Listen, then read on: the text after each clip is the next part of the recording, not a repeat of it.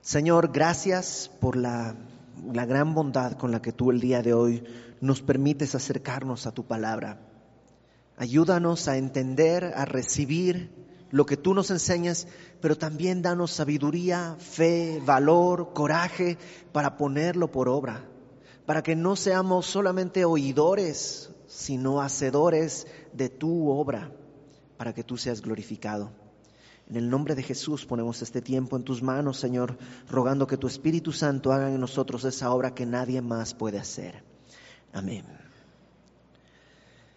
Em, capítulo 2, la semana pasada vimos este, este gran, gran pasaje, es uno de los pasajes más profundos que hay que se llama, le han llamado la kenosis, que es este acto que Pablo nos narra que Cristo hizo cuando se despojó a sí mismo, no dejó de ser Dios, pero se despojó de todos sus privilegios para caminar entre nosotros como hombre, y no solo como hombre, sino además como un siervo hasta la muerte, y no solo cualquier muerte, sino la muerte de cruz.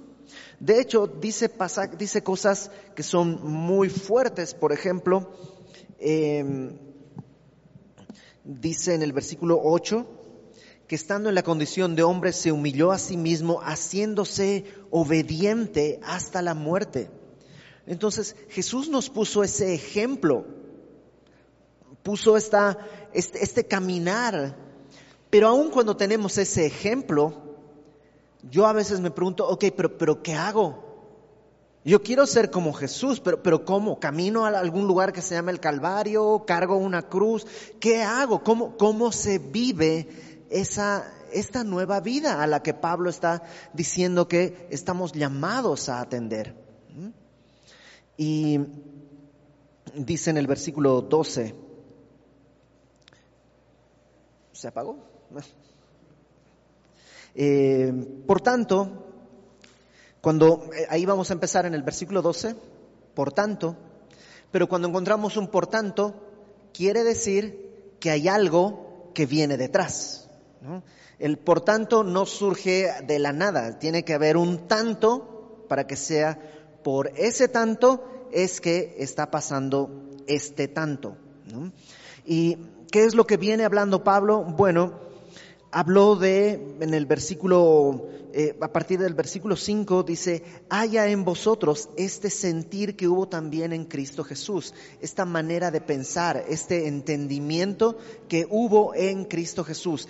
Por eso, porque Él puso el ejemplo, dice en el versículo 12, amados míos, como siempre habéis obedecido, no como en mi presencia solamente, sino mucho más ahora en mi ausencia, ocupaos en vuestra salvación con temor y temblor.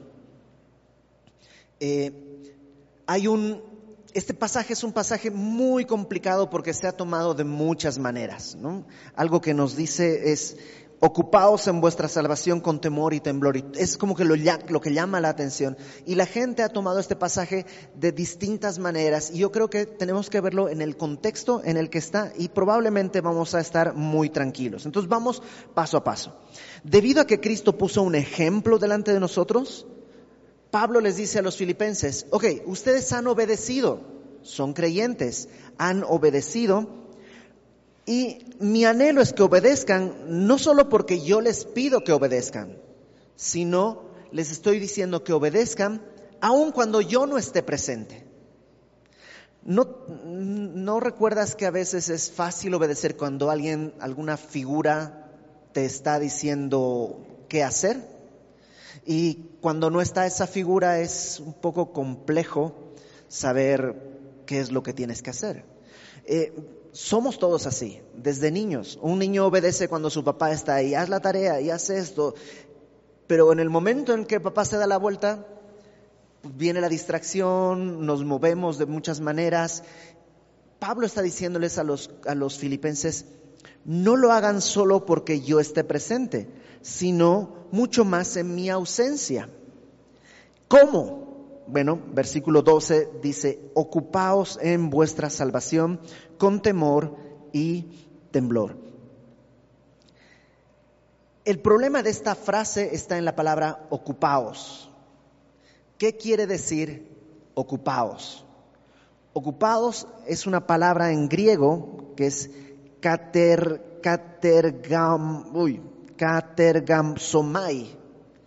que básicamente quiere decir trabajar.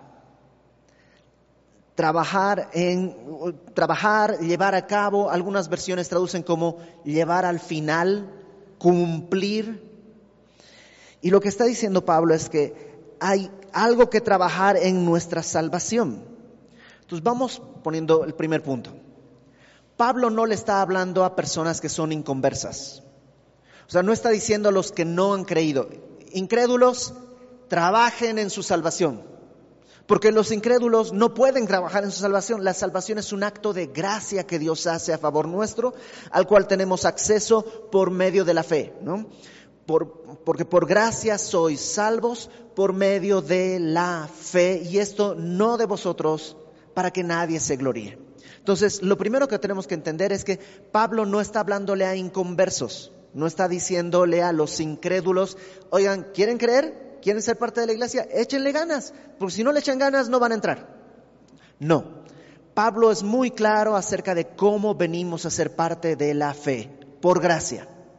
Está hablándole ya a creyentes, número uno. Número dos, Pablo dice, ocupaos en vuestra salvación, no dice ganen su salvación. No dice obtengan su salvación, conquisten su salvación. Es más, algunas veces yo he escuchado que dicen, bueno, en realidad es como decir, cuida tu salvación con temor y temblor. No, Pablo no dice cuida tu salvación con temor y temblor. ¿Por qué? porque la salvación es un acto de gracia que Dios hizo por mí, por tanto depende de Él. Si dependiera de mí, ¿tú crees que sería salvo? Tal vez, no sé, de una de la mañana a cinco, que es la hora que duermo, el único momento que sería salvo. Después de eso, probablemente a ratos sí, a ratos no, sería, sería un estrés absoluto. Entonces no dice gana tu salvación, conquista tu salvación, ni siquiera dice cuida tu salvación. ¿Qué es lo que dice? Ocúpate en, ojo, no ocúpate de tu salvación, sino ocupaos en vuestra salvación. ¿Qué quiere decir esto? La salvación es algo que Dios me ha otorgado. Ahora, ocúpate en ello. Otras versiones traducen como vivan de acuerdo a la salvación que han recibido.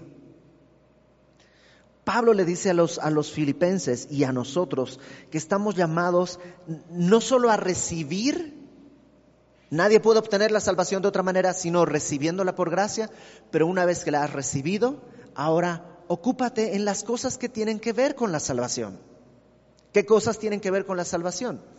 Renunciar al pecado, leer la Biblia, orar, todas las disciplinas espirituales son cosas que tenemos que hacer, no por obligación, sino porque somos salvos, no para conquistar el amor de Dios, sino porque Dios ya nos ha amado.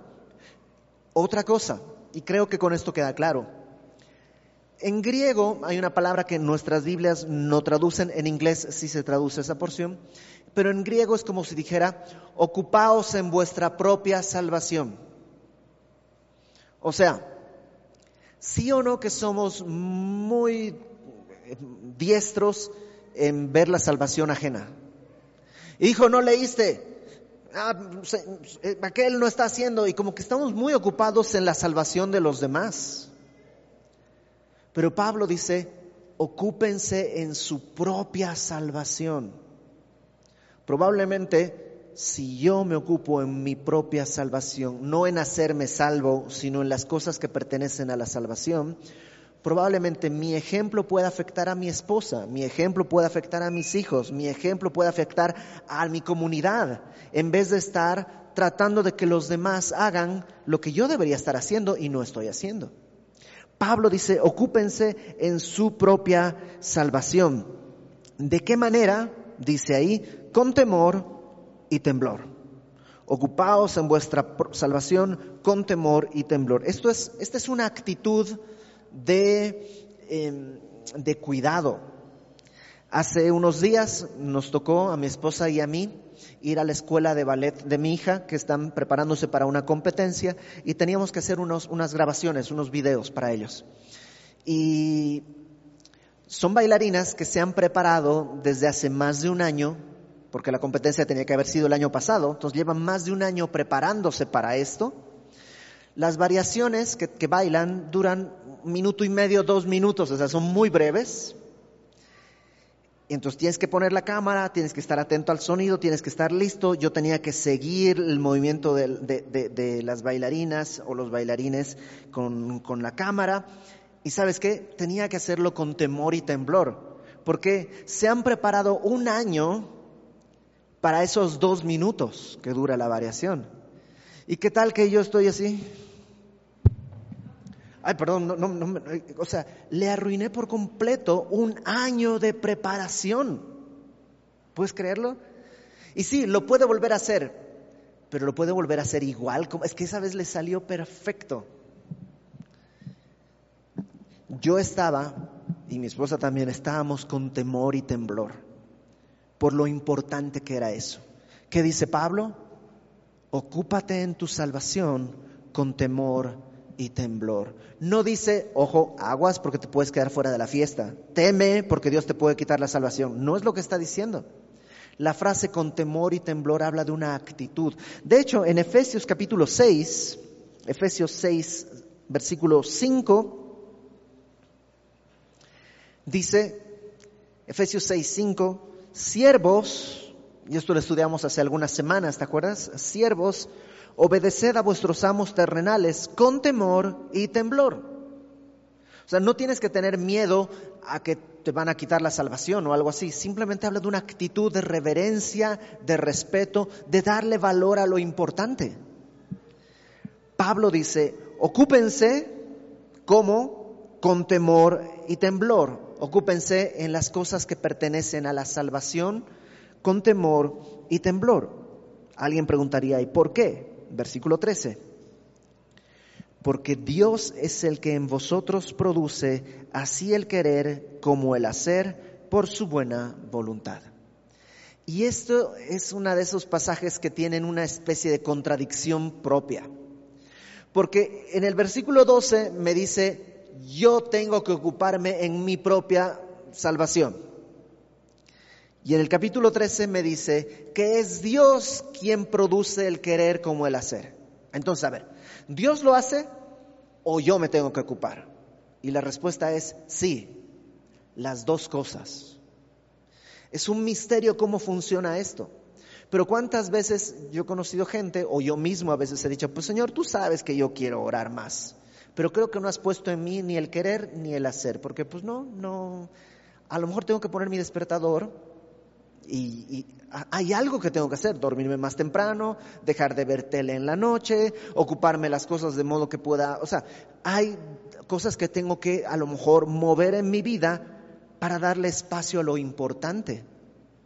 Ocuparme en mi salvación con temor y temblor, reconociendo que aún el ocuparme es algo que Dios está produciendo en mí. Porque no dice, Versículo 13, para que Dios produzca en vosotros el querer y el hacer. No, o sea, no es que si yo me ocupo, Él va a producir en mí el querer como el hacer. No, no, no. Él ya está, porque Él ya está produciendo en mí el querer y el hacer, porque ya Él está de acuerdo en eso, yo debo ocuparme. Eh, cualquier ejemplo que ponga va a quedar corto porque es un concepto muy extraño. De hecho, como te digo, es contradictorio en sí mismo. Pero digámoslo así. Tus hijos quieren un vaso de agua y tú dices, hay en el refri, sírvete. No, pero es que quiero agua. Hay en el refri. Mi papá no me quiere dar agua. Ya está la provisión o sea, lo difícil para mis hijos sería conseguir dinero para comprar agua de garrafón, ir, traerlo, cargarlo, poner, o sea, todo eso que ellos no pueden hacer, ya lo hizo su padre. La provisión está. No es que tiene que haber, bueno, la próxima semana vamos a ver si podemos comprar un poquito de agua para ti. No, ya está.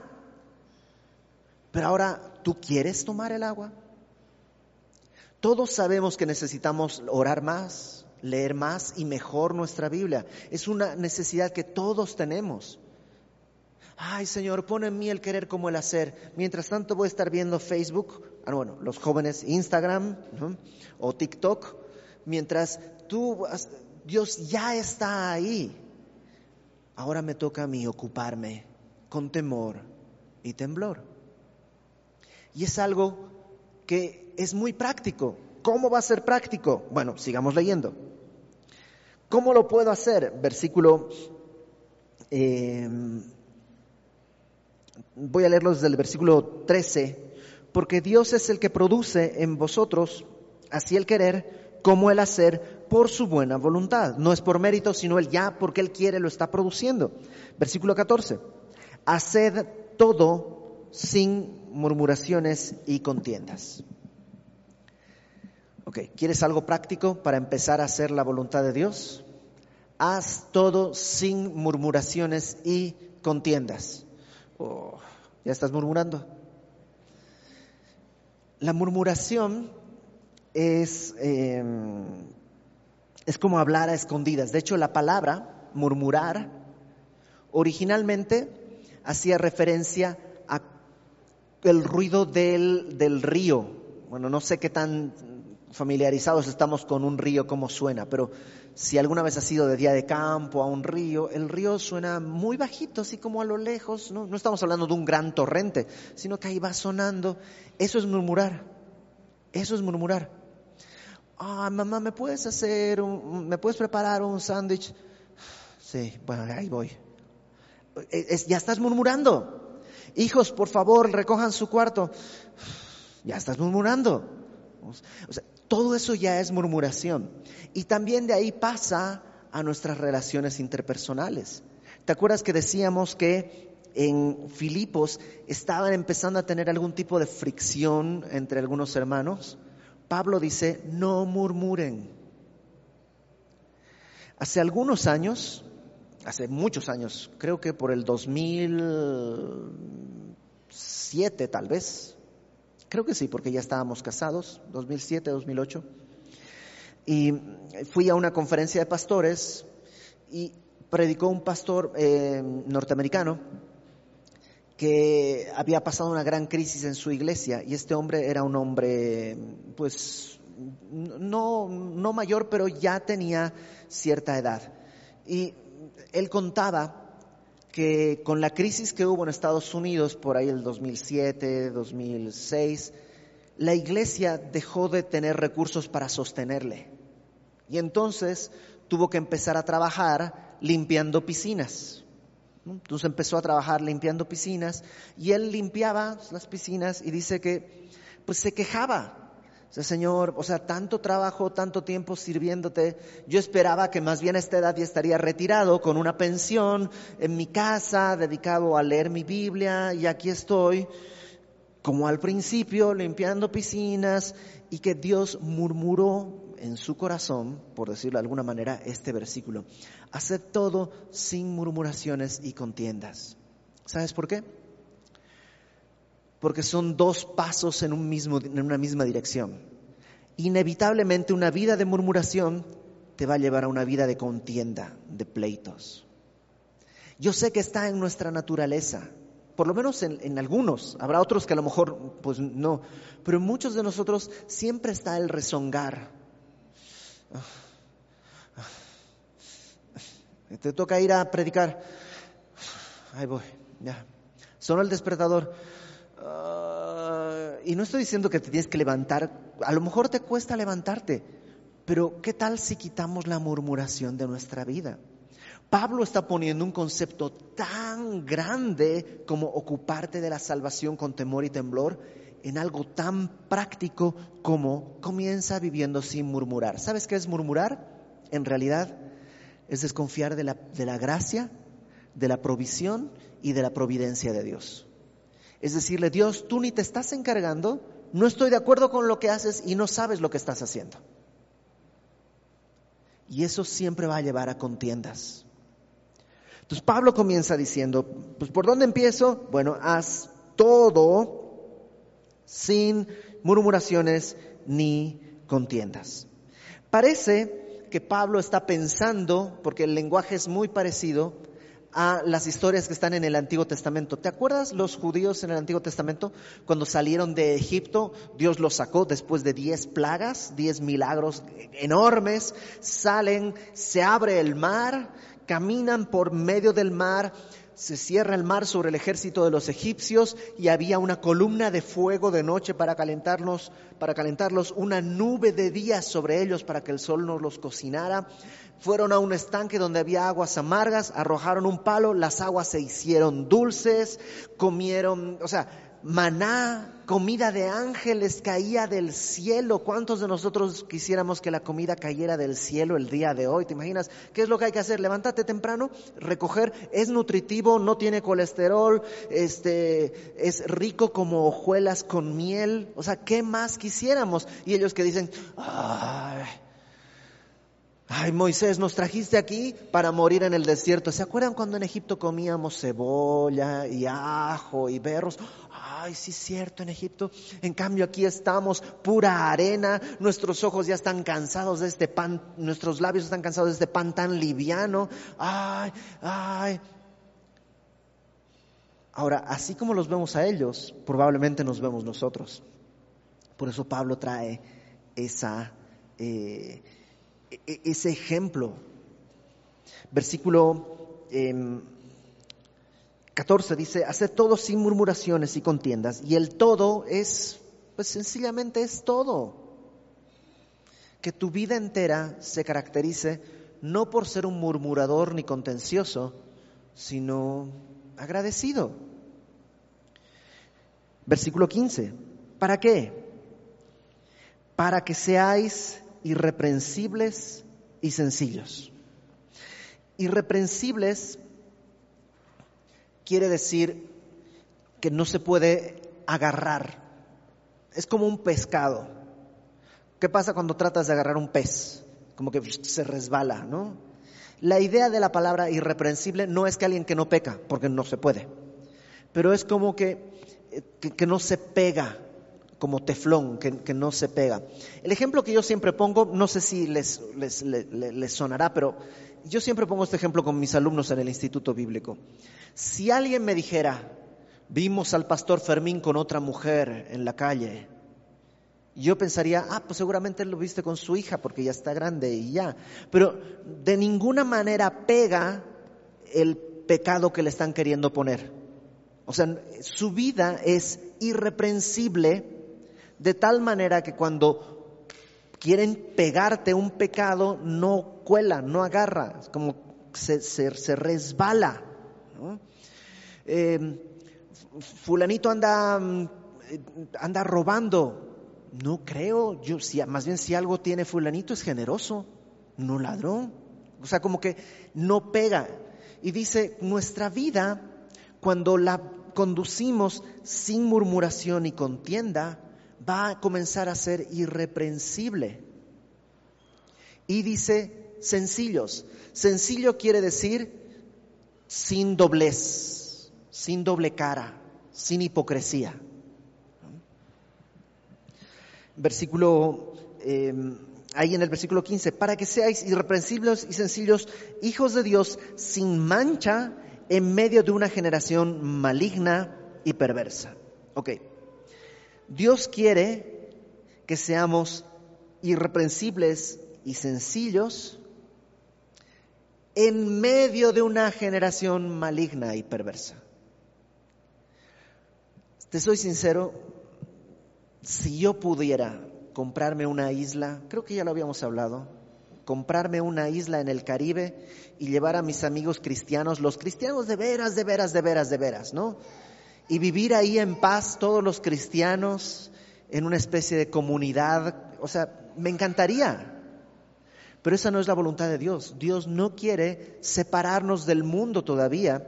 Estamos en el mundo, no somos parte del mundo, pero estamos puestos en medio de esta generación.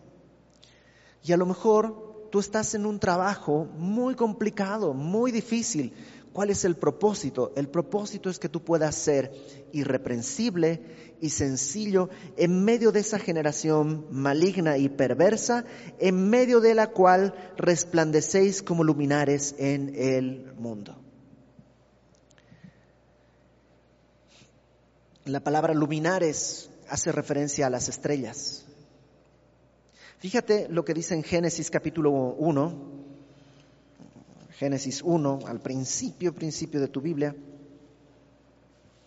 versículo 14. 1.14. Dijo luego Dios, Dios está en medio de la creación. Dijo luego Dios, hay alumbreras en la expansión de los cielos para separar el día de la noche. Sírvanles de señales para estaciones, para días y años. Y sean por lumbreras en la expansión de los cielos para alumbrar sobre la tierra. Y fue así. ¿Alguna vez te has preguntado por qué Dios creó las estrellas? Si pues, no hacen nada, o sea, digamos, la luna afecta la marea y, todo, pero las estrellas como que no, no, sirven de nada. Bueno, Dios dice que las puso, número uno, para separar el día de la noche, como una marca. Dos, para mostrar las señales, para que tú ubiques dónde estás. De hecho, los marineros en la antigüedad no había brújulas, se ubicaban por la posición de las estrellas para marcar las estaciones del año, en qué momento estás, para alumbrar la tierra, eso es lo que dice.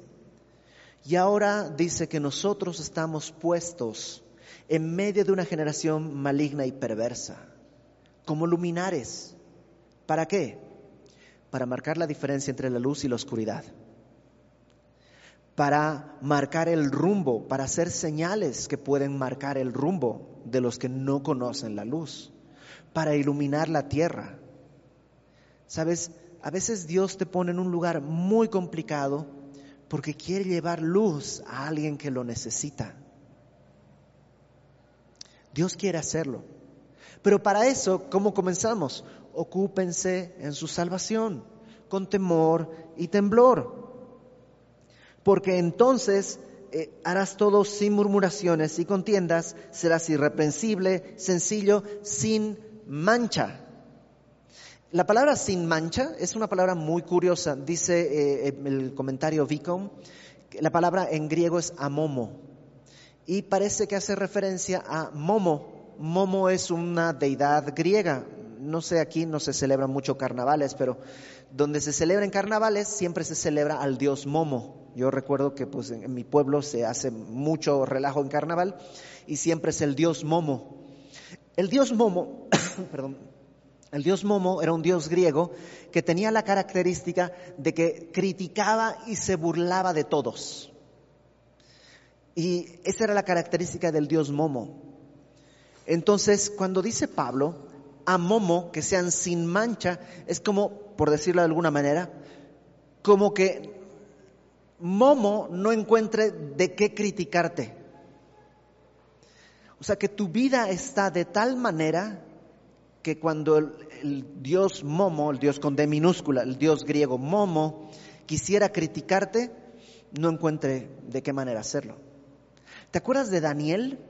Daniel, en un momento, él está en el imperio, el imperio persa ha tomado el control de toda la región y ponen a Daniel, el profeta Daniel, como uno de los consejeros de los sabios del reino. Y los otros sabios del reino le tenían envidia. Y dicen, pues vamos a ver cómo lo podemos, de qué lo podemos acusar para que nos lo quitemos de encima. Y el texto dice en Daniel, debe ser Daniel capítulo 7 por ahí, el texto dice que no encontraban cosa alguna de qué acusarle. ¿Te imaginas que nuestra vida fuera así? Que tus compañeros de trabajo dijeran, me choca.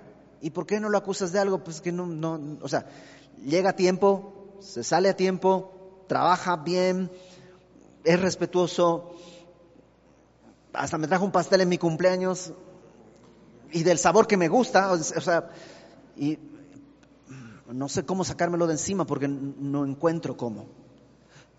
Dice Pablo, sean sin mancha, que no haya nada de qué acusarles. ¿Para qué? resplandezcan como luminares, como estrellas en el mundo. Verso 16, asidos de la palabra de vida. Y la palabra asidos quiere decir dos cosas. Hay un gran debate entre los eruditos cuál de las dos es, pero las dos pueden ser y no se contradicen. Asido quiere decir agarrado. Agarrados de la palabra de vida. ¿Qué es esto? Agarrados del Evangelio, puede ser. Y agarrados de Cristo, que es la palabra de vida, el verbo hecho carne, también puede ser. Entonces, ¿cómo podemos caminar sin mancha? Agarrados del Evangelio, agarrados de la palabra. Pero la otra interpretación dice que asidos no es solo agarrarse, sino levantar, como un estandarte, como una bandera. Levantas la bandera. ¿Y qué, bandera estás levantando? La palabra de vida. Yo soy cristiano. Cristo es mi bandera. Esta es mi nación. ¿Nunca has visto los Juegos Olímpicos cuando pasa tu país? y alguien adelante va con la bandera y, es como, oh, es, así se siente. Yo siempre he pensado, ¿cómo sería ser ese? Siempre me he preguntado también por qué los jugadores de fútbol cuando cantan el himno cantan como sin ganas. Yo si, si me tocara a mí, yo estaría así afónico cantando con todas mis fuerzas. Es mi nación, estoy representando a mi país. Bueno, Pablo dice, así levanta tu bandera, asidos de la palabra de vida, para que en el día de Cristo yo pueda gloriarme de que no he corrido en vano ni en vano he trabajado. Pablo está pensando no en el aquí, no está pensando en el ahora. Dice, en el día de Cristo, cuando el Señor entrega las recompensas, como dice el himno, cuando se pase lista, ¿no? Cuando pasen lista en el cielo, ¿Te imaginas que Pablo esté buscando... ¿Y los filipenses? ¿Dónde están los filipenses? No, pues no, no hay nadie de los filipenses, no llegó nadie. ¿Fue en vano? O sea, ir hasta Filipos, predicarle, estar con ellos, el encarcelamiento que vivió ahí, el azote, y todo en vano. Pablo les dice, que no sea en vano, que no sea en vano. Seamos como estrellas, asidos de la palabra de vida, reteniendo el Evangelio, para que, dice Pablo, no haya corrido en vano. Verso 17. Y aunque sea derramado en libación sobre el sacrificio y servicio de vuestra fe, me gozo y me regocijo con todos vosotros. Aunque me muera, aunque el haber ido a predicarles el Evangelio provoque que yo sea derramado en sacrificio como libación. ¿Qué es? La libación es una especie de sacrificio pero líquido. Cuando se sacrificaba un cordero o una cosa así, se derramaba líquido sobre el animal, a veces una especie de vino para que tuviera un olor grato. Y esa es la libación. Entonces dice Pablo, yo no soy el sacrificio, pero si sobre el sacrificio que ustedes están presentando yo fuese derramado como libación, me estoy por bien servido. Pablo lo que quiere es que los filipenses estén caminando en unidad, glorificando a Cristo. Y dice, y si muero, gloria a Dios, habrá valido la pena todo esto en mi vida. Y ahora el verso 18 dice, y asimismo gozaos y regocijaos también vosotros conmigo. Y es una frase extraña porque Pablo está diciendo, aunque yo muera, si ustedes presentan su sacrificio a Dios, yo voy a ser feliz. Entonces, sean felices conmigo. Y es raro porque, ¿cómo voy a ser feliz si estás hablando de que te vas a morir? Y Pablo es como que les dijera, es que no están entendiendo, no es por ahí. Lo que me da gozo no es morirme, aunque ya les dijo, ¿te acuerdas en un capítulo anterior? Que para él el morirse es maravilloso porque se va al cielo, pero no quiere morirse, él quiere presentar su sacrificio a Dios y eso lo llena de gozo. Entonces, ¿qué es lo que creo que en esta porción Dios quiere marcarnos en nuestra vida? Es bueno entender las verdades teológicas y el pasaje de la semana pasada fue muy profundo. Pero de manera práctica en la vida real, Pablo comienza diciendo, número uno, no solo en mi presencia, sino también en mi ausencia, ocúpense en su salvación. Ocúpate. ¿Nunca has tenido una planta que se murió? Y se murió por indiferencia, no la regabas, no le movías la... O sea, ¿qué pasó? Pues no te ocupaste y se murió. No es que tu salvación se va a morir si no te ocupas, pero no crece, no da fruto. Ocúpate en tu salvación, es algo valioso. Ocúpate con temor y temblor. Porque Dios ya está de tu lado, Él ya está haciendo en ti el querer como el hacer. De modo que cuando hagas algo, no te cuelgues tú una medalla, sino digas, fue Dios. Dios hizo esto. De manera práctica, haz todo sin murmuraciones y contiendas. Y es un reto bien grande, ¿no? Nomás piensa qué cómo sería tu vida sin murmuraciones. Uh, pues entonces, no sé, es como estar en coma, no voy a poder ni hablar. Mi vida se resume en estar peleando con todo el mundo. Haz todo sin murmuraciones, sin contiendas. ¿Para qué? Para que seas irreprensible y sin doblez, sencillo, hijo de Dios sin mancha. Nada de, no te pueden acusar de nada en medio de una generación maligna y perversa en la cual Dios quiere que tú resplandezcas como una estrella para que otros vengan al conocimiento de la gracia. Agárrate y levanta la palabra de vida. Que no sea en vano que Pablo escribió la carta a los filipenses. Y dice Pablo, si pasa eso y me cuesta la vida, me lleno de gozo. Así que gócense también conmigo. Vamos a orar. Señor, gracias porque lo que tenemos no son cosas, no nos pides algo que tú no estés dispuesto a colaborarnos en hacer. Yo sé, Señor, que más de una vez he, renegado de, la dirección de tu espíritu, he querido hacer a un lado tu corrección, tu exhortación, y he desobedecido lo que tú me has pedido.